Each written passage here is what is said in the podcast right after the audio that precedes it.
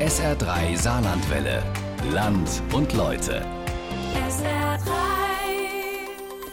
Woher bekommt ein Maler eigentlich seine Ideen? Warum zeichnet und pinselt er genau so, wie er das eben macht? Ja, einen ganz besonderen Eindruck davon können Besucher ab jetzt in der modernen Galerie des Saarlandmuseums bekommen. Und zwar von einem ganz besonderen Maler, Max Slevogt. Der Impressionist aus unserer Region, der wäre am 8. Oktober 150 Jahre alt geworden. Also kein Zufall, dass die Ausstellung Slevogt und Frankreich gerade jetzt in der modernen Galerie läuft. Und natürlich auch kein Zufall, dass SA3-Reporterin Barbara Grech genau das zum Anlass genommen hat, sich diesen Max Slevogt noch einmal ganz genau anzuschauen. Heute in unserem Radio-Feature Heut male ich nicht, heute ist es viel zu schön, der Impressionist Max Slevogt, die Pfalz und das Saarland.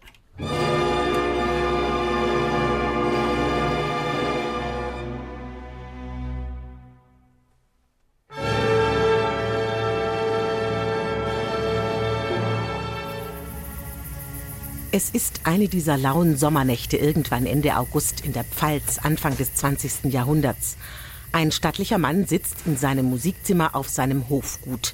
Das Hofgut Neukastell, oberhalb von Leinsweiler. Er hört gerne Musik, am liebsten von Wagner und Mozart. Seine Lieblingsoper Don Giovanni von Wolfgang Amadeus Mozart. Die Arien grölt er voller Inbrunst mit. Don Giovanni acei na te cor.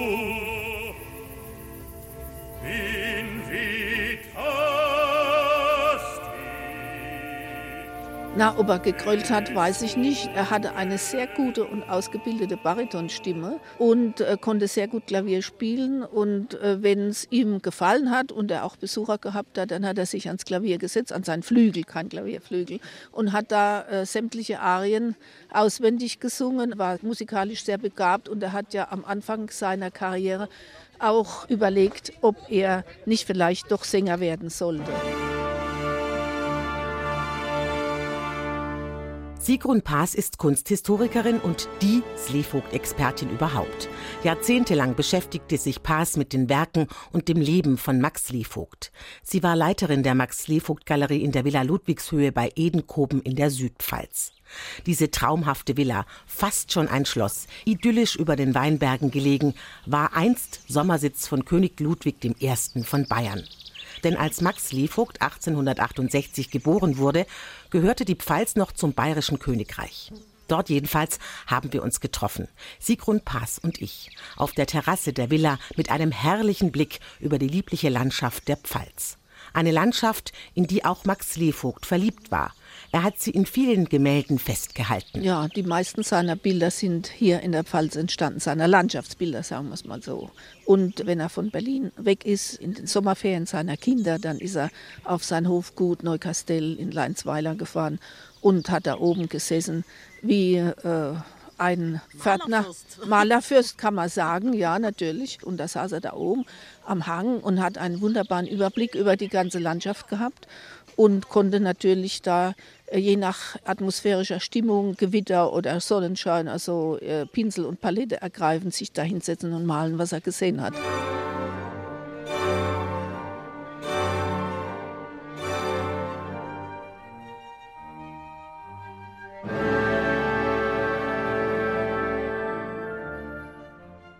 Hat diese Landschaft geliebt. Er war hier wirklich zu Hause. Er hat, war in Berlin ansässig. Äh, dort sind auch seine Kinder aufgewachsen und zur Schule gegangen. Aber die Sommermonate und auch vielfach noch die Herbstmonate hat äh, Slevogt regelmäßig in der Pfalz verbracht. So Katrin Elvers-Schwamberg, Kuratorin der Ausstellung Slevogt und Frankreich im Saarlandmuseum.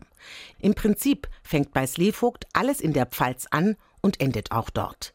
Es beginnt in Speyer. Sein Vater war Militär, der war Offizier. Seine Eltern haben sich wahrscheinlich auf einem Militärfest oder irgendeinem Fest in Speyer kennengelernt und seine Mutter war ja aus Brebach bei Saarbrücken. Die haben relativ schnell geheiratet.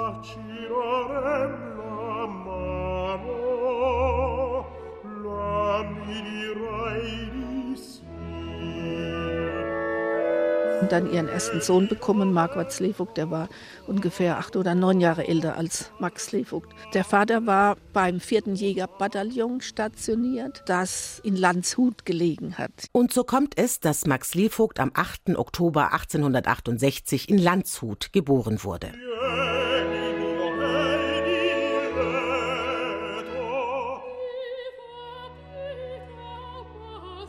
Doch das Familienglück währte nicht lange.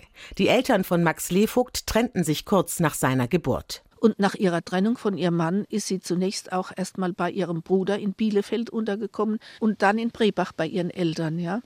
Und da ist Slevogt auch aufgewachsen. Die Familie von Carolina von Slevogt, der Mutter von Max, war Inhaberin einer Gipsmühle, die heute zwar nicht mehr existiert, wohl aber ein kleines Gemälde dieser Gipsmühle, das Max Slevogt gefertigt hat und jetzt in der Ausstellung Slevogt und Frankreich in der modernen Galerie des Saarlandmuseums hängt, so der Direktor des Saarlandmuseums Roland Mönig. Man sieht gerade auch bei diesem frühen Bild 1885, wie er sich mit den Themen, die die Schule von Barbizon setzt. Wir haben als Gegenstück eine Arbeit von Corot dabei, wie er sich mit diesen Themen, die die Schule von Barbizon setzt, auseinandersetzt und wie er gerade auch in diesem intimen kleinen Format mit hoher Präzision das Thema der Landschaft einfängt, wie er das Thema des freien Landschaftserlebnisses vor Ort einfängt. Es geht eben um das unmittelbare Erleben der Landschaft, nicht mehr um das Komponieren einer Ideallandschaft. Und das ist natürlich noch dazu seine eigene familiäre Realität. Es ist sein Hintergrund. Das finde ich sehr schön, dass gerade mit diesem Bild die Ausstellung nochmal hier in Saarbrücken geerdet wird.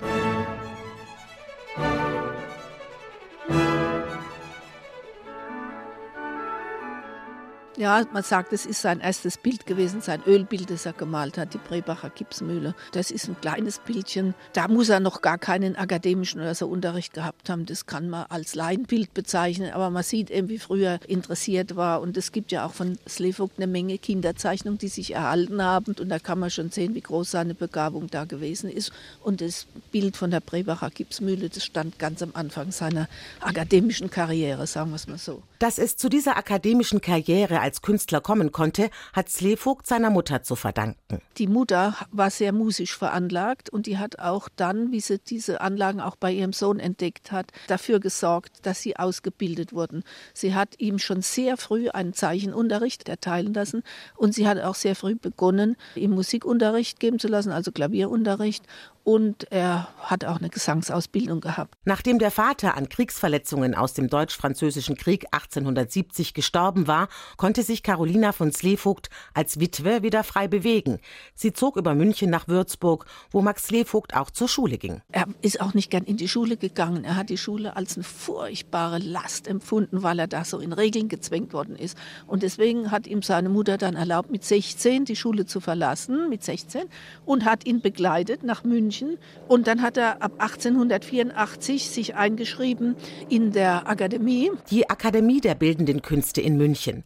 Damals der Ort, an dem sich die angehenden Künstler im bayerischen Königreich versammelten. Klassische akademische Karriere, aber schon während der akademischen Karriere, da gab es Auffälligkeiten, er hat nur noch Bilder gemalt, die allen Leuten gegen den Strich gegangen sind. Von der Thematik her. Der hat eben eine moderne Thematik gesucht, Boxkämpfe, Pferderennen haben ja die Impressionisten schon gemalt, hat er auch gemacht, bis hin zu dramatischen Darstellungen von bethlehemitischem Kindermorden und so.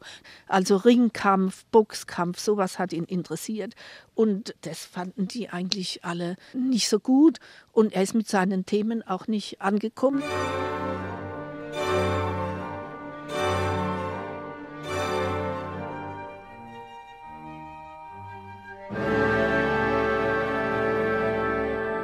Als malerische Aufgabe stand mir vor, das Hässliche durch die Malerei kostbar zu machen. Ja, Slevuk, der Schreckliche, haben sie ihn genannt. Die Zeitungen haben nur Hölle und Pest über ihn geschrieben. Also die haben ihn verrissen, die haben seine Bilder verrissen. Also in München ist er mit seiner Malerei auf keinen grünen Zweig gekommen. Hingegen wurde er sehr stark umworben von der Berliner Sezession, wo also ein deutlich aufgeschlossenerer Geist herrschte. Gleichfalls massiv umworben von den jungen Berliner Kunsthändlern Bruno und Paul Kassierer, die es sich auf die Fahnen geschrieben hatten, den Impressionismus in Deutschland bekannt zu machen. Und Slevogt hat sich versucht gesehen, tatsächlich seinen Lebensmittelpunkt und seinen Wirkungsort nach Berlin zu verlagern. Paul und Bruno Kassierer, das sind die Heroen der deutschen Kunstgeschichte. Die Cousins aus einer reichen jüdischen Unternehmerfamilie sorgten für Aufsehen, als sie Ende des 19. Jahrhunderts in der Künstlerbohème Münchens aufschlugen. Il catalogo è questo, delle belle chiamo e padron mio, un catalogo che ho fatio. Der hatte sich in München eingeschrieben als Schriftsteller. Der hat noch nicht so richtig gewusst, was er machen soll. Aber er war unter den jungen Künstlern schon berühmt, berüchtigt, weil er so eine große Wohnung hatte, dass er da drin einen Billardtisch haben konnte. Ja? Und an seinen Wänden hingen die modernsten Gemälde von jungen Künstlern überhaupt.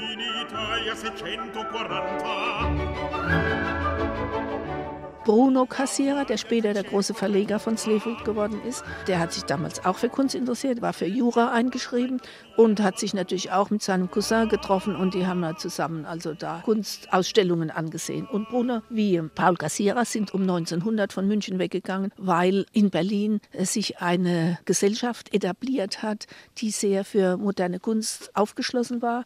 Und dann haben sie zusammen eine Kunstzeitschrift rausgebracht und die haben dann auch eine Galerie aufgemacht in der sie Ausstellung gemacht haben.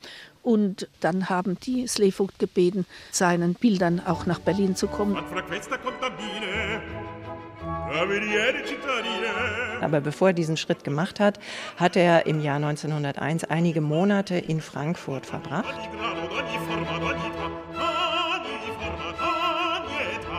Hat ja gewusst, auf was er sich einlässt und was in Berlin auf ihn wartet. Er wusste ja, dass die Kassierers große Verehrer von impressionistischen Bildern, vor allen Dingen französischen impressionistischen Bildern sind. Und er wusste, dass er in diese Konkurrenz da einsteigen muss.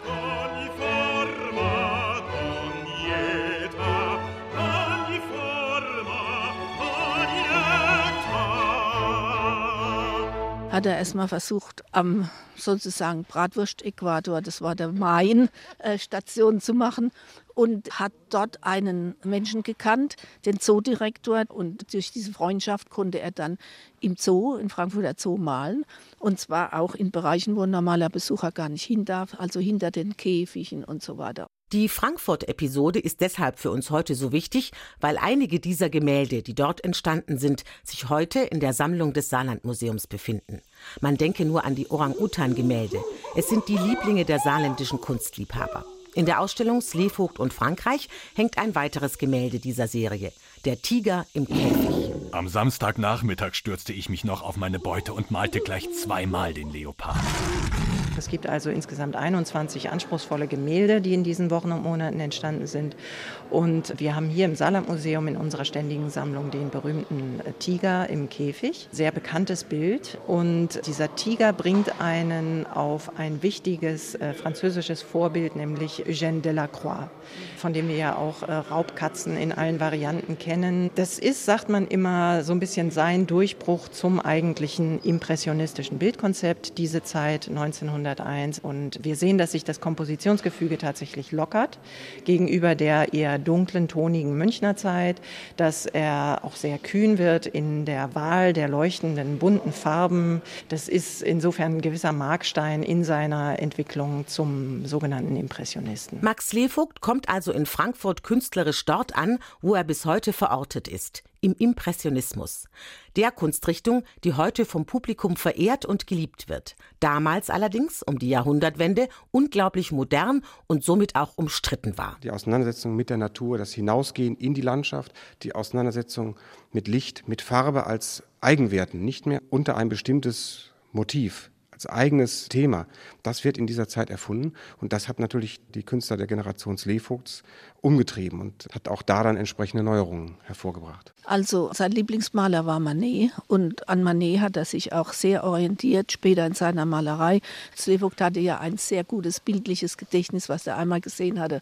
Das war ihm immer parat und es ist ihm mitunter auch sozusagen in die Feder geflossen, kann man sagen, oder auch in den Pinsel. Ich habe Manet so bewundert, weil ich in ihm das fand, was die Welt so schön macht. Manet ist natürlich für viele progressive junge Künstler um 1900 eine ganz, ganz wichtige Leitgestalt. Manet hat wirklich dem Realismus den Rücken gekehrt, hat in sehr kühner Weise eine Autonomie des Bildes, eine Autonomie der Malerei eingefordert, hat sich hinweggesetzt über Darstellungskonventionen. Also man merkt diese Freude an dem sinnlichen Reiz der Farbmaterie. Und das war etwas, was Slevogt selber auch sehr gelegen hat. Das macht einfach großen Spaß zu sehen sehen, wie man mit scheinbar ganz abstrakten Farbzusammenstellungen und ganz willkürlichen Bewegungen am Ende dann doch ein wiedererkennbares Objekt auf die Leinwand zaubert, was so eine neue, ungekannte Aussage gewinnt.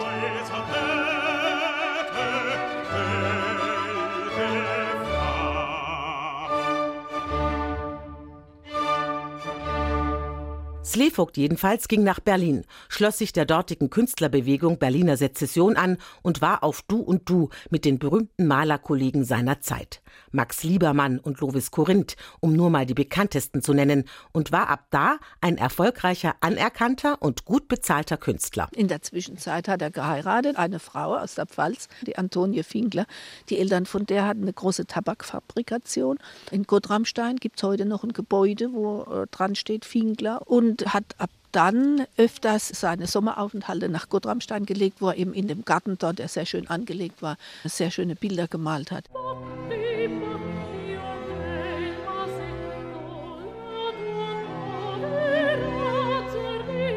Von 1909 an ist auch die Pfälzer Landschaft ein ganz, ganz zentrales Thema bei ihm geworden. Und 1914 ist es ihm gelungen, von der Familie seiner Frau das Landgut oberhalb von Leinsweiler, Neukastell zu erwerben. Das romantische Hofgut Neukastell, heute auch oft nur der Sleevogthof genannt, bei Leinsweiler in der Südpfalz, wurde neben Berlin seine Heimat. Und da hat er sehr viel Zeit dann reingesteckt. Er war meistens den Winter über in Berlin und hat die ganzen gesellschaftlichen Sachen damit gemacht, weil es wichtig war, Kontakte zu halten, Käufern zu reden und so zu malen, auch richtig feste zu arbeiten und sowas. Aber im Sommer, immer wenn es dann auf die Sommerferien zuging, dann ist er eben nach Neugastell gefahren mit seinen Kindern und hat äh, Schuldispens beantragt, damit die noch länger da bleiben konnten. Und das hat er schon verstanden, dass die auch nicht in die Schule wollten. Er hat sie auch nicht so gut gefunden in der Schule.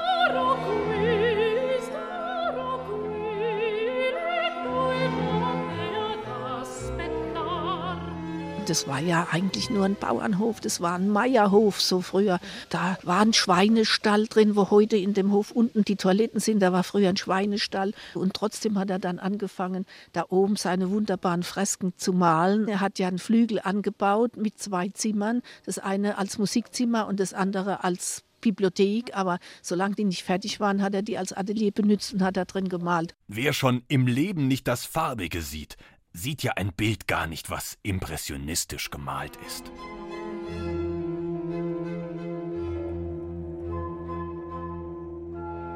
Und so hätte das gemächliche Künstlerleben in der Pfalz seinen Gang genommen, wäre da nicht der Erste Weltkrieg dazwischen gekommen. Slevogt hatte sich ja bei Ausbruch des Ersten Weltkrieges freiwillig als Kriegsmaler gemeldet, ist an die belgische Westfront, war da aktiv hat nach drei Wochen aber den Dienst quittiert angesichts eben des Grauens und der völligen Desillusionierung.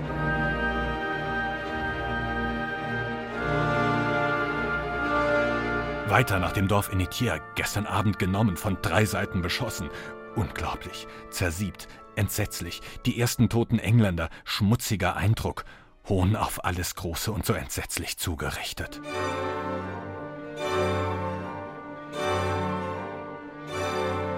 Nach dem Ende des Ersten Weltkrieges, als die Pfalz unter französischer Besatzung stand, war Slevogt mit seiner Familie dort festgesetzt. Er hatte zunächst nicht die Erlaubnis und die Möglichkeit, diesen Landsitz wieder zu verlassen, nach Berlin zurückzukehren. Und in diesen ersten Monaten und Jahren nach Kriegsende sind da sehr interessante und nachdenkliche Bilder entstanden. In dieser Zeit entstand auch eines seiner berühmtesten Selbstporträts, das Selbstbildnis auf der Terrasse von Neukastel. Und wir sehen in diesem zweifelnden Gesichtsausdruck äh, tatsächlich die massive Verunsicherung und die Schrecken, durch die er auch gegangen ist. Sehr bezeichnend ist seine Körperhaltung. Er stützt vor sich seine beiden Hände über Kreuz gelegt auf einen Spazierstock. Und so wie er diese Hände vorweist, hat man fast das Gefühl, er versteht sich selber als einen Gefesselten und Gefangenen und Festgesetzten.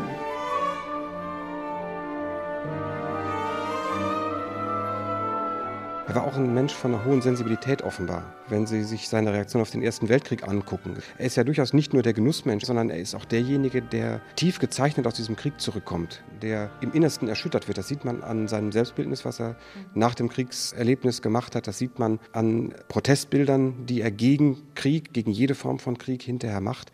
Das ist ein Mensch, der schnell erschütterbar war. Der war schon sehr umgänglich, der konnte sehr witzig sein, der steckte dauernd voller sprudelnder Einfälle, aber er konnte, glaube ich, auch ein bisschen brummig sein. So, er sieht er auf den Bildern immer sehr ernst mhm. aus und hat immer so zusammengezogene Augenbrauen und macht immer so einen miese, petrigen Eindruck. Was, so Sigrun Paas, wohl auch daran gelegen haben kann, dass Slevogt zeitlebens an chronischen Krankheiten litt. Der war eigentlich dauerkrank, der hat Gicht gehabt, er hat Rheumatismus gehabt, er hat viele Kuren gemacht und nichts hat's geholfen und so. Und da zeigt sich eben schon die Angegriffenheit, auch dass er sich selber eben in seiner Malerei immer geplagt hat und nicht so locker War. Also er hat gemalt, ganz schnell und ganz genau und unablässig, könnte man fast sagen. Und er hat ja auch gezeichnet, wahnsinnig viel gezeichnet. Er hat ja nie stillgestanden. Wenn der einen Fetzen gehabt hat, er hat einen Bleistift in der Hand gehabt und hat immer gekritzelt und gekritzelt und seine schönen Zeichnungen gemacht. Denn wir sehen den Regenbogen, das Gewitter, sogar die Phänomene, das Romantische. Nicht die Befriedung, auch das Erregte, das Dramatische, das Theater außerhalb des Theaters.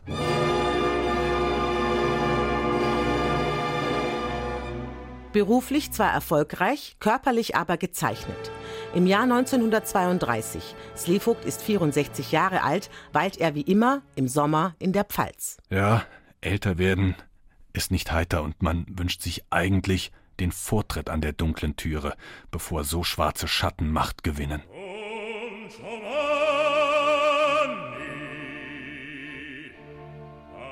er hat geschrieben, dieses Jahr ist die Luft mit teuflischen Strömen geladen, hat er gesagt.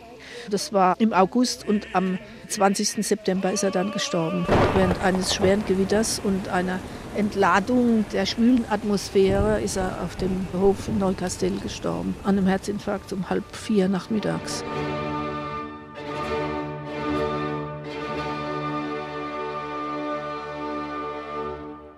Und was bleibt von Max Levogt? Außer natürlich jede Menge fantastischer Gemälde und Zeichnungen. Sein Ruhm? Der dritte im Bunde der deutschen Impressionisten, Liebermann Korinth Slevogt. Das ist so wie das Gold-Silber-Bronze-Treppchen. Ich sehe die drei, bei denen Liebermann ja auch noch etwas älter ist, als ein, ein sehr spannendes und spannungsreiches Dreigestirn, die alle sehr unterschiedliche Ziele verfolgt haben.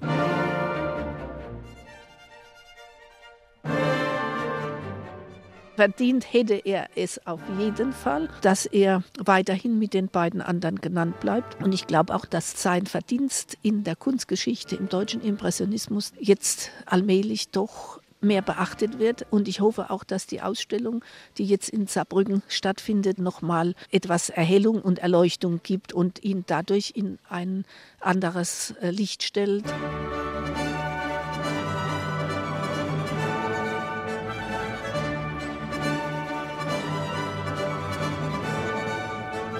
Vielleicht ist dieses Slevogt-Jahr, das 150. Äh, Jubiläum, dafür gut, um das, was Slevogt für die deutsche Kunst geleistet hat, ein bisschen stärker ins Profil zu treiben. Der gerade auch mit der Auseinandersetzung mit den Impressionisten am stärksten sich mit der Farbe auseinandergesetzt hat. Er ist eigentlich der begnadete Kolorist. Er ist derjenige, der auch die größten Freiheiten sich erlaubt mit der Farbe. Wenn man sieht, wie da so ein Violett blüht, zusammen neben einem fast neon grün, dann geht das weiß dagegen und das verschwebt dann in so einem Schwefelton im Hintergrund, im Horizont. Diesen Schmelz der Farbe, das hat eigentlich nur Slevogt der deutschen Kunst um 1900 schenken können.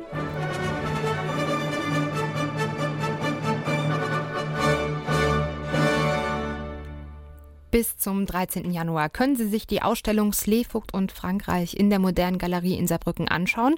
Oder aber Sie machen bei der exklusiven SA3 Hörerführung mit. Der Direktor des Saarlandmuseums Roland Mönig führt Sie durch die Ausstellung am Freitag, den 5. Oktober. Wer mitmachen will, auf sa3.de können Sie sich bewerben. Wir verlosen fünfmal zwei Tickets.